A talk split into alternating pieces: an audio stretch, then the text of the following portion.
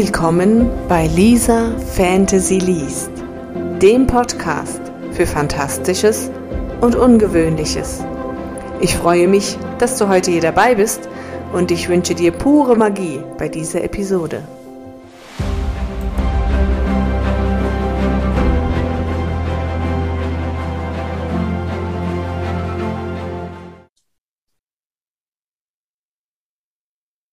Willkommen zu Folge 2 und meiner ersten Gastautorin, A.C. Leclerc. Ich kenne sie jetzt seit Anfang des Jahres und ne, wir haben das beide, glaube ich, das Gefühl, dass wir uns schon eine ganze Weile viel länger kennen. Und deswegen freue ich mich besonders, dass sie heute mein erster Gast ist und als erstes ihre Kurzgeschichte einliest. Aber sie ist nicht nur Autorin, sie ist Verlagsleiterin, Lektorin, Korrektorin und irgendwie auch Mädchen für alles. Schön, dass du da bist. Hallo. Vielen Dank für die Einladung. Natürlich wollen meine Zuhörer auch wissen, wer bist du, was machst du? Was schreibst du? Magst du uns ein bisschen was von dir erzählen? Ja, das kann ich gern tun. Also mein äh, norm normaler Name im normalen Gebrauch ist Annette. Daher kommt auch das AC Leclerc, was nichts weiter heißt als Annette Christel Leclerc und ist mein Mädchenname, den ich als meinen Künstlernamen auserkoren habe. Leclerc kommt aus dem Französischen vom L'eau claire, das klare Wasser. Und nun wissen wir ja, dass klare Wasser manchmal tiefgründig sind. Also, ähm, ja, ich habe über viele, viele, viele Jahre, eigentlich seit ich schreiben konnte, geschrieben. Das ging los bei kleinen Tischgedichten, über Festzeitungen für große ja, 50. Geburtstage zum Beispiel, bis hin zu Hochzeitzeitungen, äh, Reime, Trinksprüche, und so weiter und habe dann im Jahr 2012, 2013 irgendwann das erste Buch zum äh, Beta-Lesen bekommen. Und ab dann ging die Karriere, in Anführungsstrichen Karriere steil nach oben. Äh, von da an war ich erstmal Beta-Leser, später dann habe ich eine Lektoratsausbildung gemacht, habe ein Praktikum in einem Verlag gemacht und ja, darf mich seitdem mit Lektoraten beschäftigen. Genau, ja, ich bin noch 46 Jahre alt, habe drei Töchter und wohne im wunderschönen äh, ostsächsischen oder westlausitzer Granodioritmassiv. Und da die meisten keine Ahnung haben, wo das ist, irgendwo in der Pampa zwischen Dresden und Bautzen. Deswegen hört ihr wahrscheinlich auch einen leicht sächsischen Einschlag. Ähm, ja, das ist einfach so, das kann man nicht ähm, ja, ausmerzen, sag ich mal. Äh, in der Schriftsprache bin ich des Hochdeutschen durchaus mächtig, aber ich kann auch ein richtig breites Sächsisch im richtigen Slang. Sonst muss man einfach mal sagen, oh, Schwerbläde, ne? Wie bleibt dir denn zwischen all deiner Tätigkeit als Verlagsleiterin, Lektorin und Korrektorin im Verlag noch Zeit selber zu schreiben? Ja, eigentlich gar nicht. ja, aber dafür hast du ja, ich habe auf deiner Seite gesehen, schon mal drei Bücher veröffentlicht. Das ist richtig. Tatsächlich ähm, habe ich die Zeit, beziehungsweise nehme ich mir die Zeit, an den unmöglichsten Stellen und auch Tageszeiten zu schreiben. Also es kann durchaus passieren, dass ich morgens um vier aufspringe, nach einem Zettel und einem Stift, der auf meinem Nachtschrank liegt, greife, etwas notiere und äh, seufzend wieder in die Kissen sinke und mich wieder umdrehe und weiterschlafe, weil gerade irgendein Gedanke, ein Traum, eine Sequenz durch mich durchschoss und die muss aufgeschrieben werden, sonst ist sie zwei Stunden später weg. So, und ja, äh, ich nehme mir bewusst Schreibauszeiten, im Moment weniger als früher. Es wird aber auch wieder mehr werden. Und wenn ich einmal im Flow bin, dann können das durchaus zwischen 1000 bis 15.000 Wort am Stück sein. Also es kann auch eine komplette, ja, ein kompletter Kurzroman sozusagen an einem Abend sein. Es kann aber auch passieren, dass ein halbes Jahr gar nichts passiert. Also je nachdem, wie die Muse mich küsst, die ist manchmal relativ faul, aber gelegentlich hat sie dann einen Anfall von Arbeitseifer. Das ist einfach bei dem Mädel so. Das heißt, plottest du deine Romane oder entstehen die aus dem Bauch oder eine Mischung? Ähm, ich plotte nicht. Also ich bin der typische Nicht-Plotter, muss ich ganz ehrlich sagen. Ich finde das immer faszinierend, wenn andere so eine Tabelle haben und einen Plot und eine Strickleiter.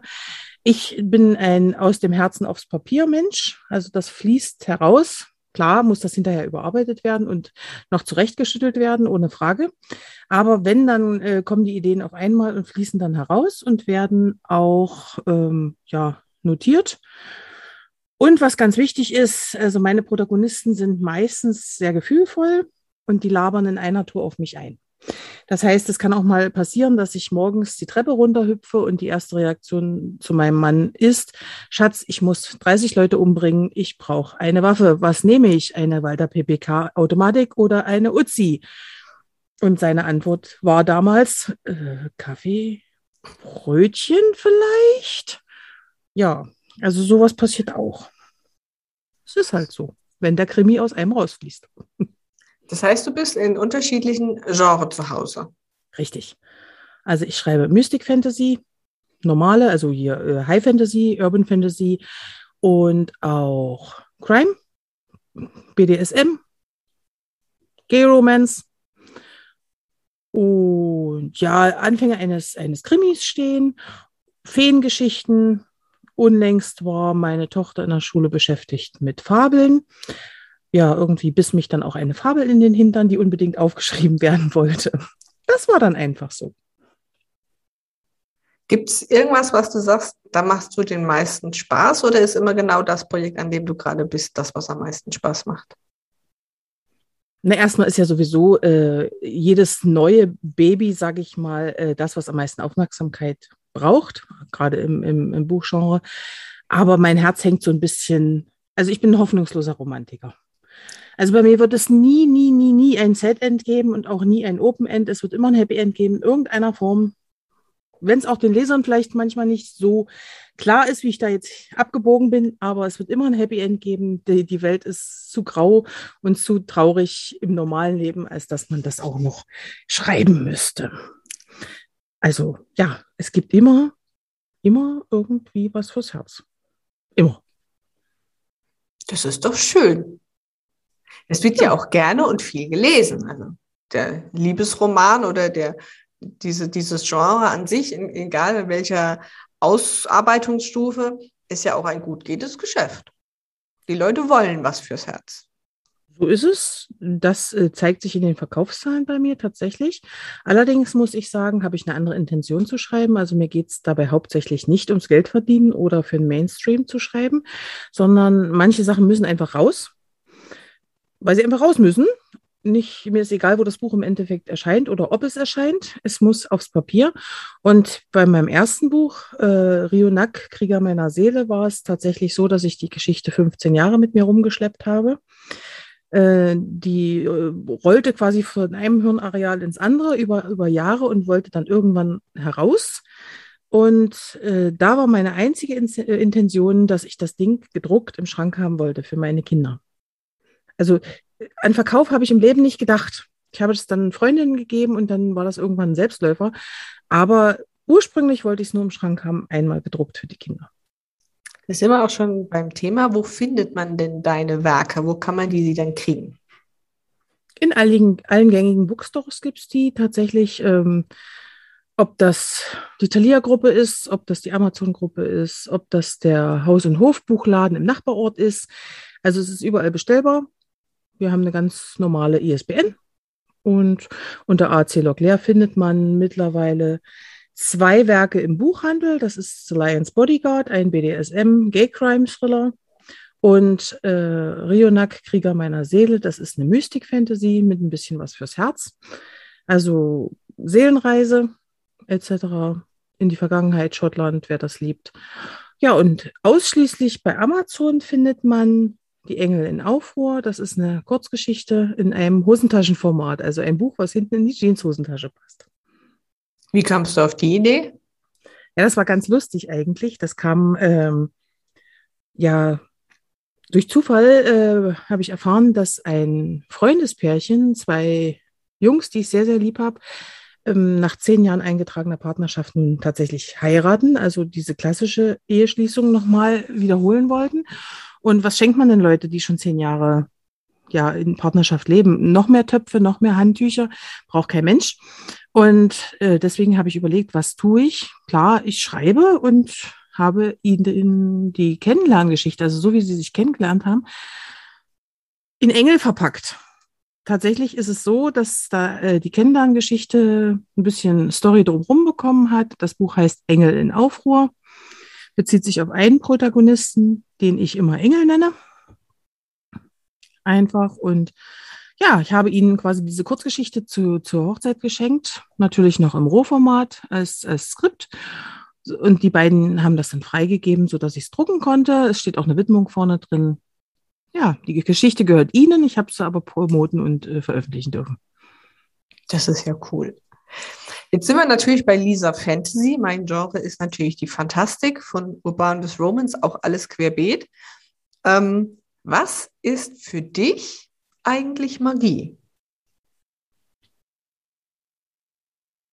Das ist gar nicht so leicht zu beantworten. Aber in erster Linie denke ich jede Form von Gefühl. Weil man es tatsächlich nicht rational biologisch äh, äh, beschreiben kann. Tatsächlich, was geht in einem vor, wenn man Angst hat, wenn man, wenn man verliebt ist, wenn man liebt, wenn man, wenn man wütend ist. Klar kann man sagen, es ist ein Ausstoß von Adrenalin rein körperlich. Aber was geht im Kopf vor? Was befleißigt die Neuronen dort wütend hin und her zu sausen? Und man hat eine unglaubliche Wut oder eine Liebe in sich oder guckt einen Menschen an und denkt sich, boah, ich kenne ihn jetzt seit zehn Minuten und ich weiß ganz genau, ich will mein Leben ohne ihn verbringen. Oder eben umgekehrt. Ich gucke ihn an und denke mir einfach nur, jetzt an seine Brust sinken und gar nichts mehr denken. Einfach nur festhalten. Das ist natürlich auch schön. Aber was geht da vor? Das ist für mich Magie in der reinsten Form. Vielleicht auch noch so ein bisschen magisch, äh, eben dieses, dieses Spüren, dass man einen Menschen, den man gerade kennengelernt hat, eigentlich schon ewig kennt. Was steckt hinter der, äh, dem Begriff Seele? Das hat für mich mehr mit Magie zu tun als irgendwelche Kartenzaubertricks oder irgendwelches Zersägen von irgendwelchen Frauen in irgendwelchen Kästen. Das ist doch einmal eine ganz wunderbare Erklärung.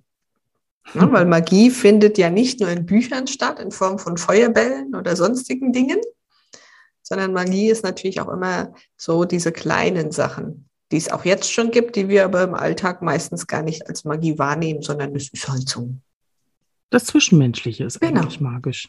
Genau. genau. So sehe ich es auch. Dann bedanke ich mich für die, die, Beantwortung meiner Fragen und dass du dich ein bisschen vorgestellt hast. Wir sind aber natürlich hier auf einem Kurzgeschichten-Podcast und ich freue mich, dass du auch eine Kurzgeschichte mitgebracht hast. Und wie sollte es anders sein? Jetzt bekommst du natürlich den Rahmen, die auch vorzulesen. Ja, ich habe euch heute eine kleine Fabel mitgebracht. Die Fabel ist entstanden, auch mehr oder weniger aus einem Zufall heraus, äh, als meine Tochter Fabeln im Unterricht Klasse 4 behandelt hat. Und sie meinte dann, sie wüsste nicht, wüsste nicht, wie Fabeln entstehen oder was man sich dabei denkt. Und dann saß ich abends da und die Fabel war einfach da, sie war in meinem Kopf. Und dann habe ich ihr das erklären können, was bei einem Autor im Kopf vorgeht was heißt erklären können? Erklären kann man das eigentlich nicht. Man kann es grob zusammenfassen. Aber ja, die Fabel ist entstanden. Also ich habe euch mitgebracht, der Bär, der Uhu und die Füchsin. Eine kleine Fabel.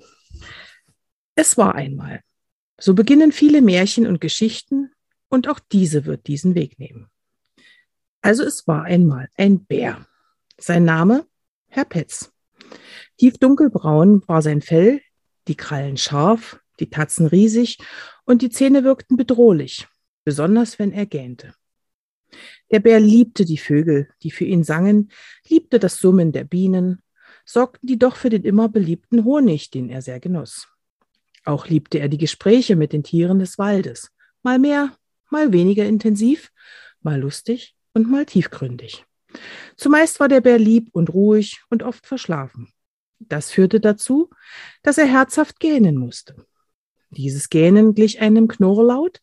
Das riesige Maul riss er auf und zeigte eine Menge scharfer, gut geputzter, riesiger Reißzähne. Nach dem Gähnen schupperte er sich den Rücken, setzte sich auf seinen Bärenpopo, nahm die Zeitung und schmatzte zufrieden vor sich hin. Der Uhu, der über ihm auf einem Ast in sehr großer, in einer sehr großen Rotbuche schlafend, erschrak hin und wieder über das Gebrüll, erkannte aber das Geräusch recht schnell als das, was es war, ein Ausdruck müder Zufriedenheit. Gefahr, das wusste Herr Uhu, ging vom Herrn Bären nicht aus, denn er aß nie anderes als Beeren Honig, den er den Bienen, von den Bienen geschenkt bekam, oder Obst, Blätter und Salat. Keine Tiere und schon gar keine Uhus. Die Tiere des Waldes schätzten Herrn Petz. Brüllte er doch auch mal laut, wenn Gefahr im Verzug war und beschützte seine Waldfamilie, wo er nur konnte. Er sah beileibe gefährlich aus, führte jedoch ein recht ruhiges Leben, las und aß, brummte und tapste durch den Wald. Eines Tages, es war im Frühsommer, stieß Herr Bär bei seinen Erkundungstouren auf eine Fuchsfamilie. Die Familie Reinecke, die in der Sonne saß und frühstückte. Wie im Wald üblich, ging er vorbei, grüßte freundlich und zog seiner Wege. Füchse waren schlau und freundlich. Das wusste Herr Petz, und diese Familie wohnte seit Jahren hier. Im Hintergrund hörte er ein Flüstern. Was, wenn er uns beißt? Was, wenn er uns frisst? Was, wenn er uns als Fußball durch den Wald schießt? Ein Stirnrunzeln später entwich ihm ein unwirsches Knurren und er drehte sich dahin zurück, woher er die flüsternde Stimme vernommen hatte. Das würde ich nie tun. Ich beiße nicht und fresse niemanden. Wie kommt ihr da drauf? Die Frau Füchsin, man erkannte sie an der runden Brille und dem Kopftuch, baute sich vor ihm auf, stemmte die Hände in die Hüften, besah ihn von oben nach unten und wieder zurück und intonierte im Brustton der Überzeugung, na, das weiß doch jeder. Bären fressen Fleisch, fangen kleinere Tiere nur zum Spaß, spielen mit ihnen, bis sie tot sind. Aha, antwortete Herr Petz. Und woher nehmen Sie diese Weisheit? Nun, das hat mir die Ratte unten am Fluss erzählt, ereiferte sich Frau Reinecke. So, so. Und Sie glauben, Frau Ratte, diese Dinge über mich, obwohl Sie mich kennen, seit Jahren mit mir im gleichen Wald leben? Das scheint mir nicht einleuchtend. Habe ich jemals jemanden gebissen, wenn es nicht nötig war? Wenn er nicht angegriffen hat? Die Füchsin kniff die Augen zusammen und keifte. Das ist egal, aber Sie könnten. Sie wollen doch den ganzen Wald beherrschen. Sie mit ihren riesigen Zähnen und ihrer Größe und ihrem dicken Hintern. Ich weiß das selber schon lange, schon seit damals. Sie schwieg kryptisch und der Bär wusste genau, worauf sie anspielte. Ich habe ihnen geholfen. Unten am Fluss, als sie am Ufer versanken, habe ich ihren Schwanz gegriffen und sie aus der Matschblase gezogen. Das meinen Sie doch, oder? Sie waren in Gefahr und ihre kleinen Füchslein konnten ihnen nicht mehr helfen. Und das wissen Sie. Sie haben sich damals bedankt. Warum unterstellen Sie mir jetzt Boshaftigkeit? Die Fuchsin, Füchsin funkelte ihn böse an, krummelte und scheuchte ihre acht kleinen Fuchswelpen in den Bau. Das ist doch egal. Sie, Herr Bär, sind böse und gefräßig und greifen alle an.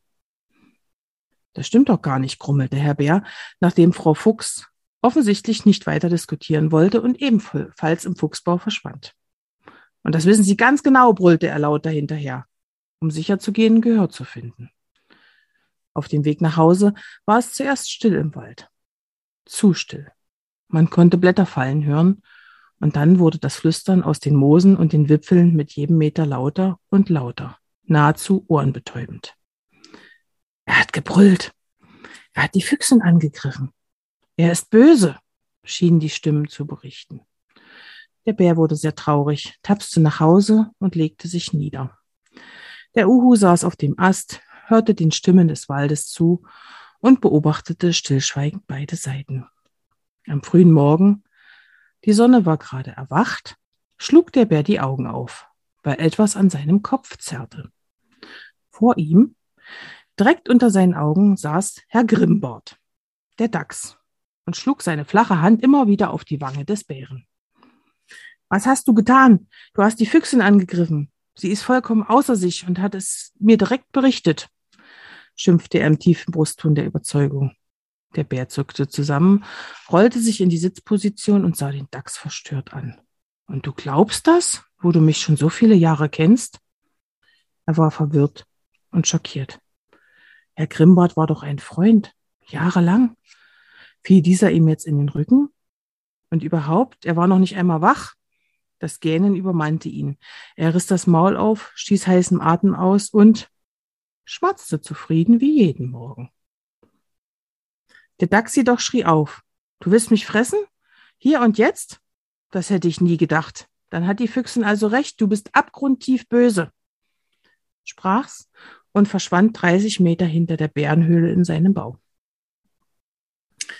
Der Bär war nachhaltig verstört, saß in der Höhle und schüttelte den Kopf immer und immer wieder. Was hatte er Böses getan? Und vor allem wem?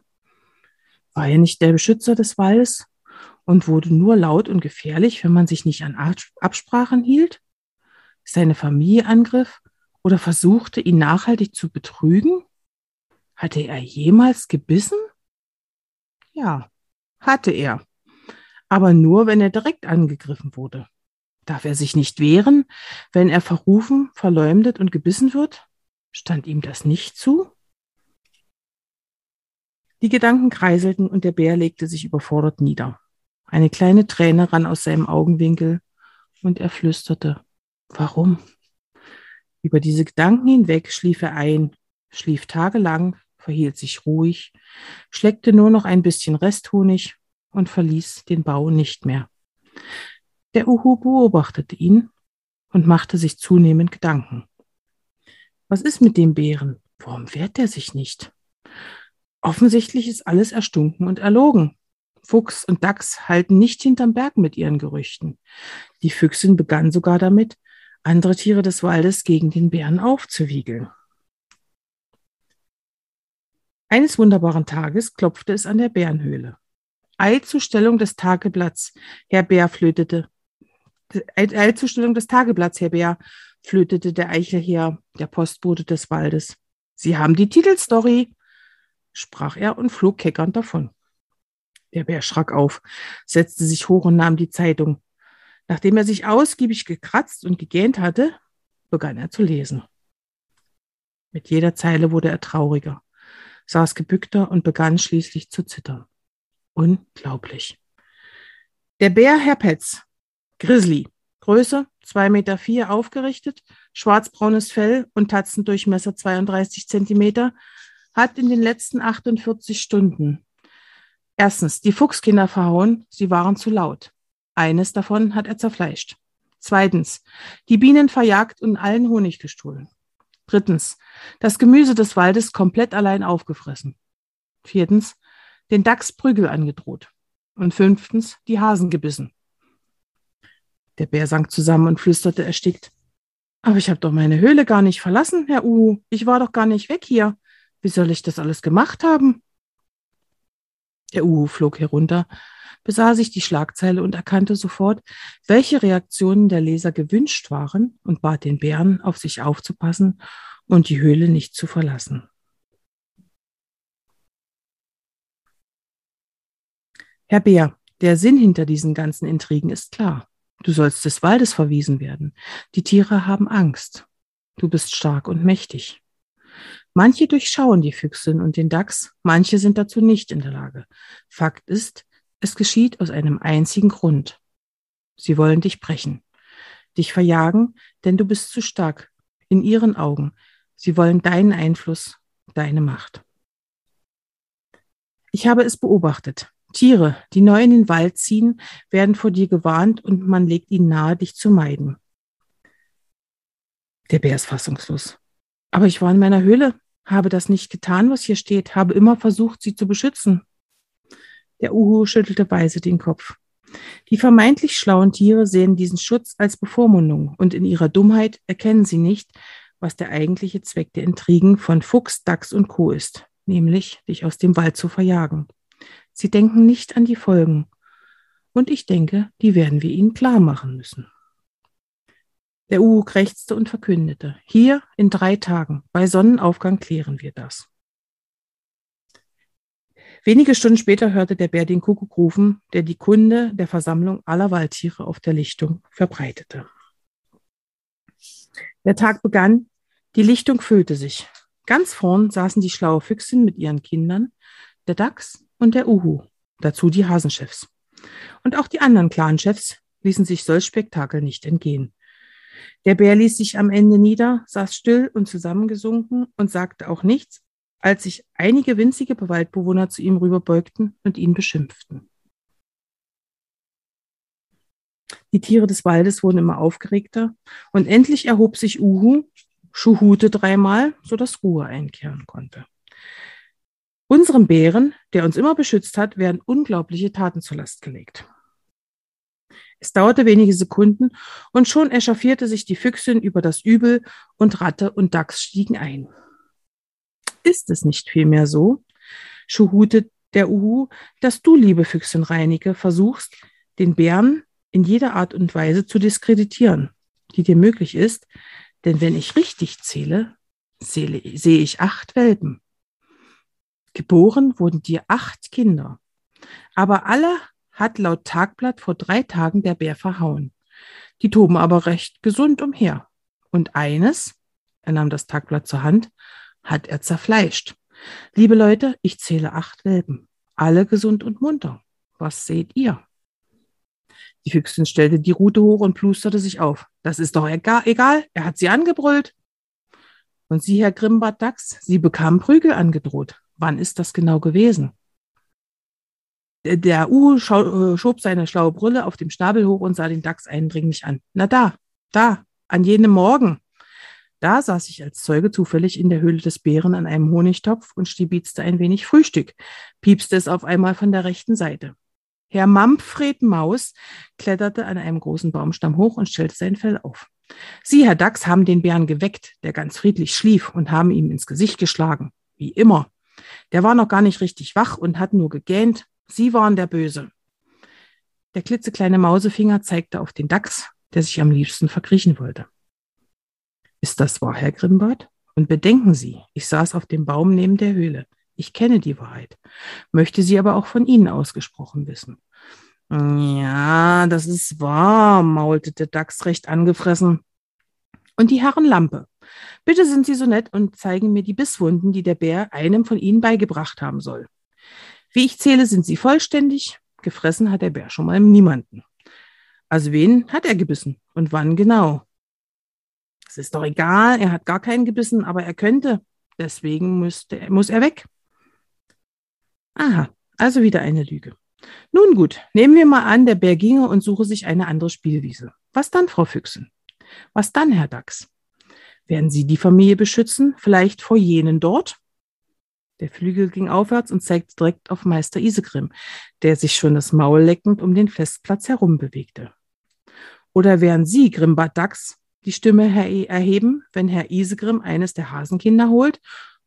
Und bei den Göttern des Waldes. Herr Isegrim ist schon oft genug überführt worden. Er tut sowas. Nachweislich.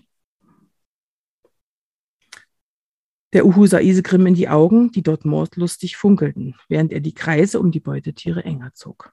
Alle Tiere begannen unruhig zu werden, als Herr Petz aufstand, zu Herrn Isegrim nickte und mit lauter, aber ruhiger Stimme sagte, wenn man mich nicht haben will, werde ich dahin gehen, wo ich von Nutzen bin. Ich hatte nie gedacht, so verraten zu werden. Er drehte sich um und verließ den Festplatz. Ein Zischen ging durch die Massen. Ein Räuspern und ein Raunen flog über die Bäume und die Worte nahmen Gestalt an, wurden verständlich und jagten den Anwesenden Schauer über den Rücken. Frau Reinecke Fuchs, Du hast gelogen, nur um Macht zu erlangen, sprach Herr Hirsch. Grimbart Dachs und ihr, die Herrn Lampe, habt ihn vertrieben, um euer Ansehen zu heben. Wir holen ihn zurück. Er hat niemals angegriffen, sich nur gewehrt und reagiert, wenn man ihn übers Ohr hauen wollte. Ihr wollt uns beschützen? Ihr, denen wir nichts glauben können?